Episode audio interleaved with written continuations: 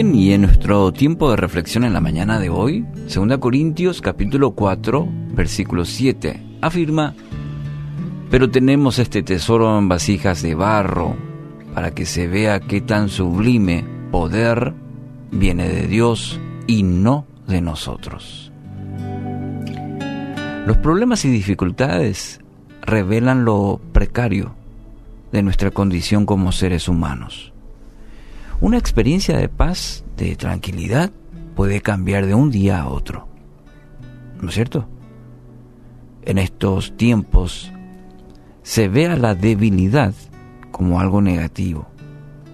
Se dicta un pensamiento de que es malo, no es buen visto, que siempre se debe mostrar esta fortaleza, de manera que nos respeten y nos admiren.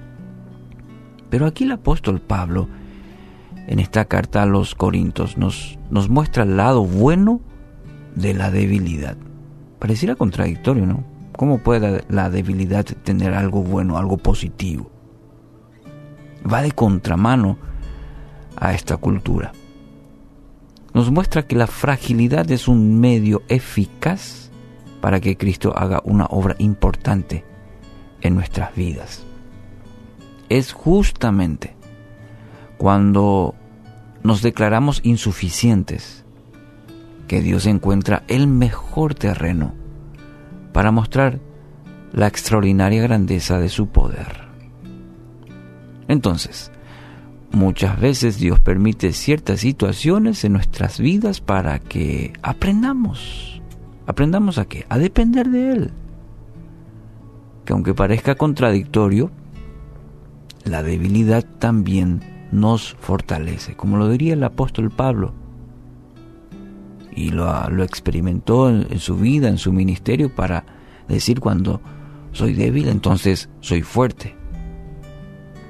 A esto nos desafía el apóstol Pablo cuando nos dice, por tanto gustosamente haré más bien alarde de mis debilidades para que permanezca sobre mí el poder de Cristo. Porque cuando soy débil, entonces soy fuerte. Hasta incluso creo que será necesario en esta mañana este pasaje de 2 Corintios, que está en el capítulo 12, en el versículo 10, usted pueda repetir, proclamar con su boca diciendo cuando soy débil, entonces que soy fuerte.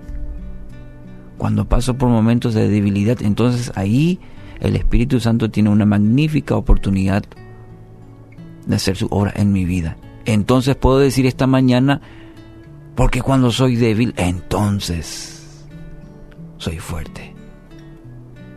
El apóstol Pablo había encontrado la forma de convertir las debilidades en fortaleza. Sí, su condición humana es tan como la tuya y la mía es limitada. Pero el poder de Dios a través de su Espíritu Santo en nosotros es ilimitado. Y ahí encontramos la fortaleza. John Stott dice, el poder de Dios obra mejor en la debilidad humana. La debilidad es la escena en la cual Dios puede manifestar de manera más efectiva su poder. Qué gran verdad.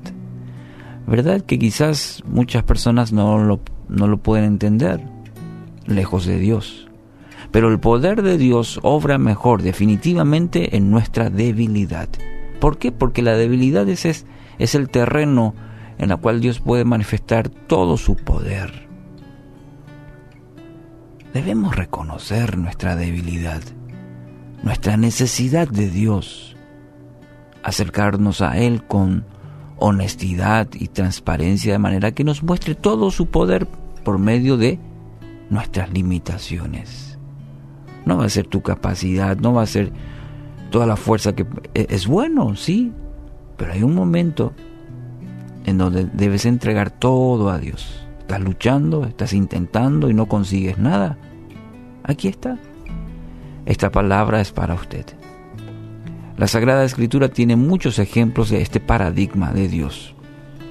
Y los hombres y mujeres que no lo ocultaron, sino que se dejaron guiar por Dios, tratados en los momentos de debilidad, fueron testigos de su obrar milagroso y lo será también con usted, conmigo, a medida que le entreguemos a Dios nuestras debilidades para que Él obre y seamos fuertes en Él. Así que hoy experimente todo el poder ilimitado de Dios a través de sus, ¿qué cosa? Limitaciones. Reconózcalo. Y pídale en esta mañana que en su debilidad Él le muestre todo su obrar, toda su gloria, todo su propósito para su vida.